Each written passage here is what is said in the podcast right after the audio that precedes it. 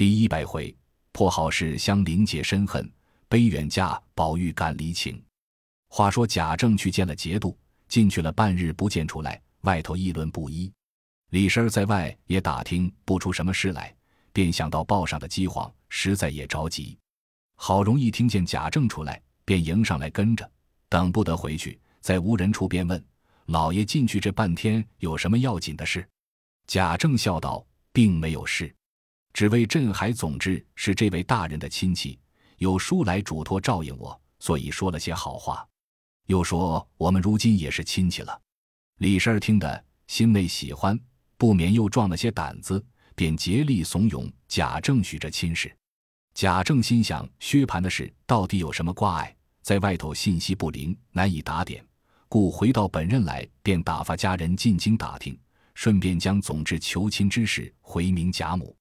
如若愿意，即将三姑娘接到任所。家人奉命赶到京中，回明了王夫人，便在吏部打听的贾政并无处分，唯将属太平县的这位老爷革职，即写了禀帖安慰了贾政，然后住着等信。且说薛姨妈为着薛蟠这件人命官司，各衙门内不知花了多少银钱，才定了误杀具体。原打量将当铺折变给人，备银赎罪。不想刑部驳审，又托人花了好些钱，总不中用，依旧定了个死罪，兼着守候秋天大审。薛姨妈又气又疼，日夜啼哭。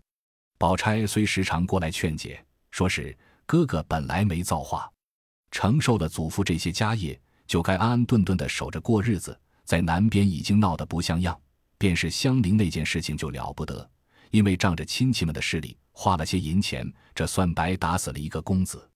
哥哥就该改过，做起正经人来，也该奉养母亲才是。不想进了京仍是这样，妈妈为他不知受了多少气，哭掉了多少眼泪。给他娶了亲，原想大家安安逸逸的过日子，不想命该如此，偏偏娶的嫂子又是一个不安静的，所以哥哥躲出门的。真正俗语说的冤家路狭。不多几天就闹出人命来了，妈妈和二哥哥也算不得不尽心的了。花了银钱不算，自己还求三拜四的谋干，无奈命里应该，也算自作自受。大凡养儿女是为着老来有靠，便是小户人家还要挣一碗饭养活母亲，那里有将现成的闹光了，反害的老人家哭得死去活来的。不是我说，哥哥的这样行为不是儿子，竟是个冤家对头。妈妈再不明白，明哭到夜，夜哭到明，又受嫂子的气。我呢，又不能常在这里劝解。我看见妈妈这样，那里放得下心？她虽说是傻，也不肯叫我回去。钱老爷打发人回来说，看见惊报，吓得了不得，所以才叫人来打点的。我想哥哥闹了事，担心的人也不少。幸亏我还是在跟前的一样，若是离乡调远，听见了这个信。只怕我想妈妈也就想杀了，我求妈妈暂且养养神，趁哥哥的活口现在，问问各处的账目，人家该咱们的，咱们该人家的，一该请个旧伙计来算一算，看看还有几个钱没有。薛姨妈哭着说道：“这几天为闹你哥哥的事，你来了不是你劝我，便是我告诉你衙门的事，你还不知道，经理的官商名字已经退了，两个当铺已经给了人家，银子早拿来使完了。”还有一个当铺管事的逃了，亏空了好几千两银子，也夹在里头打官司。你二哥哥天天在外头要账，料着经理的账已经去了几万银子，只好拿南边公分里银子并住房折变才够。前两天还听见一个荒信，说是南边的公当铺也因为折了本收了。若是这么着，你娘的命可就活不成的了。说着又大哭起来，宝钗也哭着劝道。银钱的事，妈妈操心也不中用，还有二哥哥给我们料理。单可恨这些伙计们，见咱们的势头败了，各自奔各自的去也罢了。我还听见说帮着人家来挤我们的额头，可见我哥哥活了这么大，交的人总不过是些个酒肉弟兄，急难中是一个没有的。妈妈若是疼我，听我的话，有年纪的人自己保重些。妈妈这一辈子想来还不至挨冻受饿。家里这点子衣裳家伙，只好听凭嫂子去，那是没法的了。所有的家人婆子瞧他们也没心在这里，该去的叫他们去。就可怜香菱苦了一辈子，只好跟着妈妈过去。实在短什么，我要是有的，还可以拿些过来。料我们那个也没有布衣的，就是席姑娘也是心术正道的。她听见我哥哥的事，她倒提起妈妈来就哭。我们那一个还倒是没事的，所以不大着急。若听见了，也是要吓个半死儿的。薛姨妈不等说完，便说：“好姑娘，你可别告诉她，她为一个林姑娘几乎没要了命，如今才好了些。要是她急出个缘故来，不但你添一层烦恼，我越发没了依靠了。”宝钗道：“我也是这么想，所以总没告诉她。”正说着，只听见金贵跑来外间屋里哭喊道：“我的命是不要的了，男人呢？”已经是没有活的分儿了，咱们如今索性闹一闹，大伙儿到法场上去拼一拼。说着，便将头往隔断板上乱撞，撞得披头散发，气得薛姨妈白瞪着两只眼，一句话也说不出来。还亏得宝钗嫂子长，嫂子短，好一句歹一句的劝她。金贵道：“姑奶奶，如今你是比不得头里的了，你两口好好的过日子，我是个单身人儿，要脸做什么？”说着，便要跑到街上回娘家去，亏的人还多扯住了，又劝了半天方住，把个宝琴吓得再不敢见他。若是薛科在家，他便墨粉施脂，描眉画鬓，奇情异致的打扮收拾起来，不时打从薛科住房前过，或故意咳嗽一声，或明知薛科在屋特问房里何人，有时遇见薛科，他便夭夭巧巧娇娇痴痴的问寒问热，忽喜忽嗔。丫头们看见都赶忙躲开，她自己也不觉得，只是一意一心要弄得薛科感情时好行保缠之计。那薛科却只躲着，有时遇见也不敢不周旋一二，只怕他撒泼放刁的意思。更加金贵一则为色迷心，越瞧越爱，越想越幻，那里还看得出薛科的真假来？只有一宗，他见薛科有什么东西都是托香菱收着，衣服缝隙也是香菱。两个人偶然说话。他来了，急忙散开，亦发动了一个醋字。欲待发作薛科，却是舍不得，只得将一腔隐恨都搁在香菱身上，却又恐怕闹了香菱，得罪了薛科，倒弄得隐忍不发。一日，宝蟾走来，笑嘻嘻地向金贵道：“奶奶看见了二爷没有？”金贵道：“没有。”宝蟾笑道：“我说二爷的那种假正经是信不得的。”咱们前日送了酒去，他说不会喝。刚才我见他到太太那屋里去，那脸上红扑扑的，一脸酒气。奶奶不信，回来只在咱们院门口等他。他打那边过来时，奶奶叫住他问问，看他说什么。金贵听了一心的怒气，便道：“他那里就出来了呢。”他既无情意，问他做什么。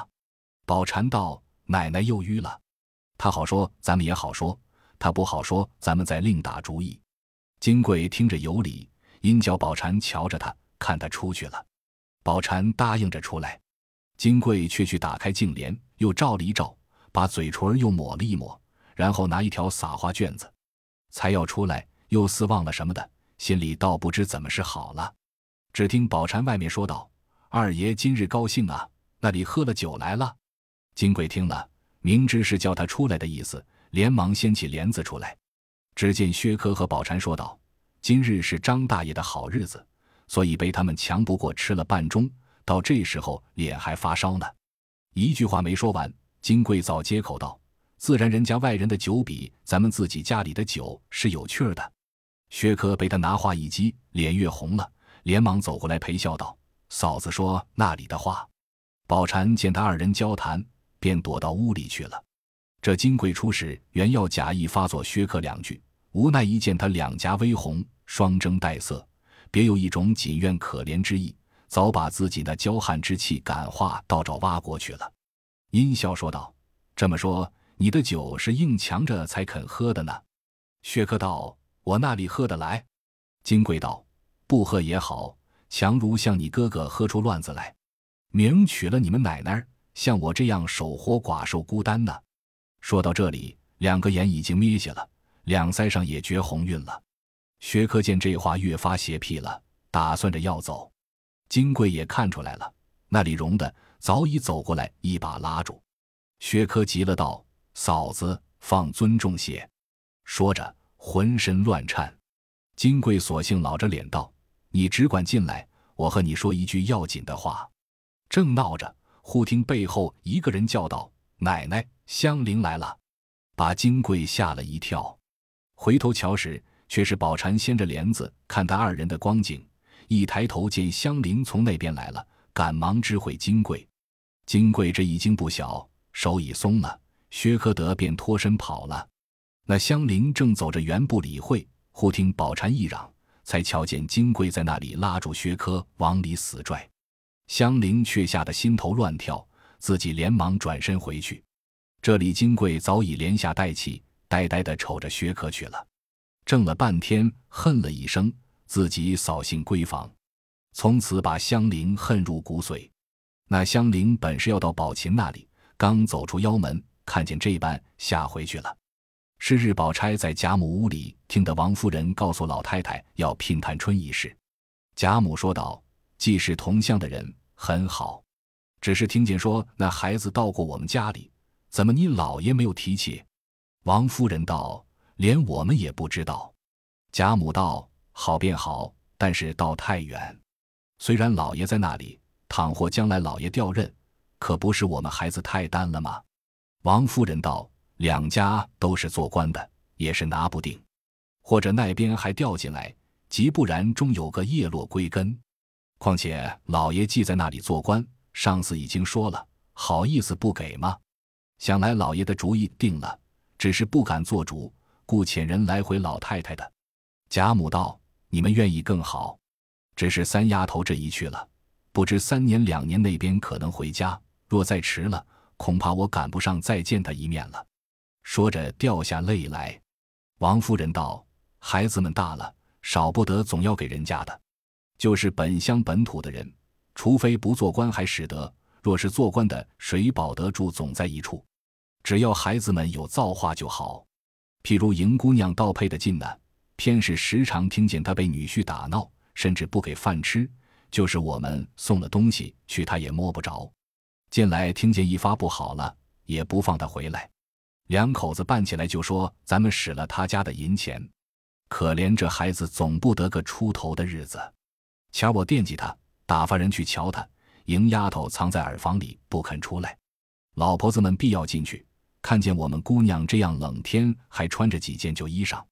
他一包眼泪的告诉婆子们说：回去别说我这么苦，这也是命里所招，也不用送什么衣服东西来，不但摸不着，反要添一顿打，说是我告诉的。”老太太想想，这倒是近处眼见的。若不好，更难受。倒亏了大太太也不理会她，大老爷也不出个头。如今迎姑娘实在比我们三等使唤的丫头还不如。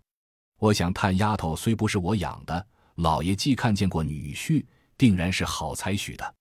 只请老太太示下，择个好日子，多派几个人送到他老爷任上。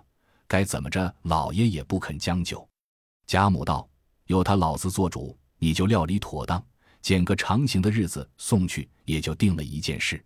王夫人答应着是。宝钗听得明白，也不敢啧声，只是心里叫苦。我们家里姑娘们，就算她是个家，如今又要远嫁，眼看着这里的人一天少死一天了。见王夫人起身告辞出去，她也送了出来，一进回到自己房中，并不与宝玉说话。见袭人独自一个做活，便将听见的话说了。袭人也很不受用。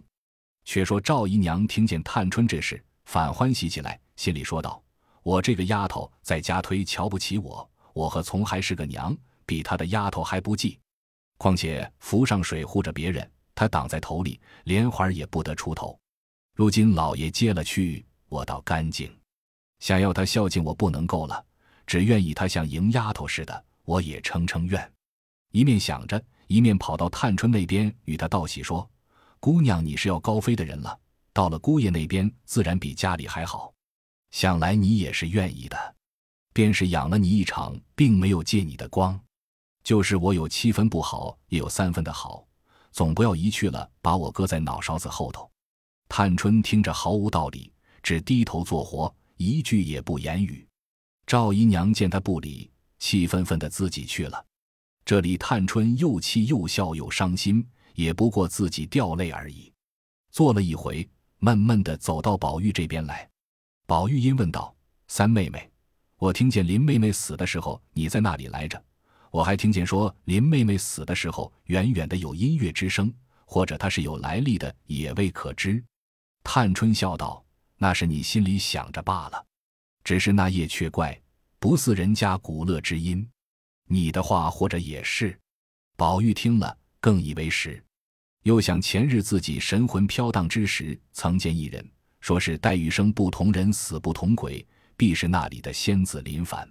忽又想起那年唱戏做的嫦娥，飘飘艳艳，何等风致。过了一回，探春去了，因必要紫娟过来，立刻回了贾母去叫她。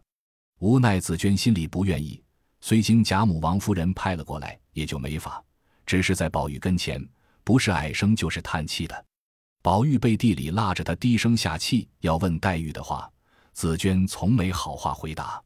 宝钗到背地里夸他有忠心，并不嗔怪他。那雪雁虽是宝玉娶亲，这夜出过力的。宝钗见他心地不甚明白，便回了贾母、王夫人，将他配了一个小厮，各自过活去了。王奶妈养着他，将来好送黛玉的灵柩回南。英哥等小丫头仍服侍了老太太。宝玉本想念黛玉，因此几笔，又想跟黛玉的人已经云散，更加纳闷，闷到无可如何。忽又想黛玉死的这样清楚，必是离凡反仙去了，反又欢喜。忽然听见袭人和宝钗那里讲究探春出嫁之事，宝玉听了，啊呀的一声，哭倒在炕上，吓得宝钗、袭人都来扶起，说怎么了？宝玉早哭得说不出来。定了一回子神，说道：“这日子过不得了，我姊妹们都一个一个的散了。林妹妹是成了仙去了，大姐姐呢已经死了，这也罢了，没天天在一块。二姐姐呢碰着了一个混账不堪的东西，三妹妹又要远嫁，总不得见的了。史妹妹又不知要到那里去，薛妹妹是有了人家的。”这些姐姐妹妹难道一个都不留在家里，单留我做什么？袭人忙又拿话解劝，宝钗摆着手说：“你不用劝他，让我来问他。”因问着宝玉道：“据你的心里，要这些姐妹都在家里陪到你老了，都不要为终身的事吗？若说别人或者还有别的想头，你自己的姐姐妹妹不用说没有远嫁的，就是有老爷做主，你有什么法？”打量天下，独是你一个人爱姐姐妹妹呢。若是都像你，就连我也不能陪你了。大凡人念书原为的是明理，怎么你一发糊涂了？这么说起来，我同喜姑娘各自一边去，让你把姐姐妹妹们都邀了来守着你。宝玉听了，两只手拉住宝钗袭人道：“我也知道，为什么散得这么早呢？等我化了灰的时候再散也不迟。”袭人掩着他的嘴道：“又胡说！才这两天身上好些，二奶奶才吃些饭。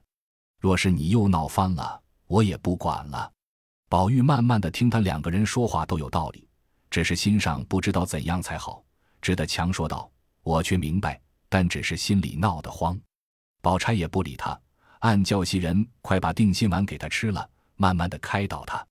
袭人便欲告诉探春说：“临行不必来此。”宝钗道：“这怕什么？等消停几日，待他心里明白，还要叫他们多说句话呢。况且三姑娘是极明白的人，不像那些假惺惺的人，少不得有一番真见。他以后便不是这样了。”正说着，贾母那边打发过鸳鸯来说，知道宝玉旧病又发，叫袭人劝说安慰，叫他不要胡思乱想。袭人等应了，鸳鸯坐了一会子去了。那贾母又想起探春远行，虽不备妆奁，其应动用之物俱该预备，便把凤姐叫来，将老爷的主意告诉了一遍，即叫他料理去。凤姐答应。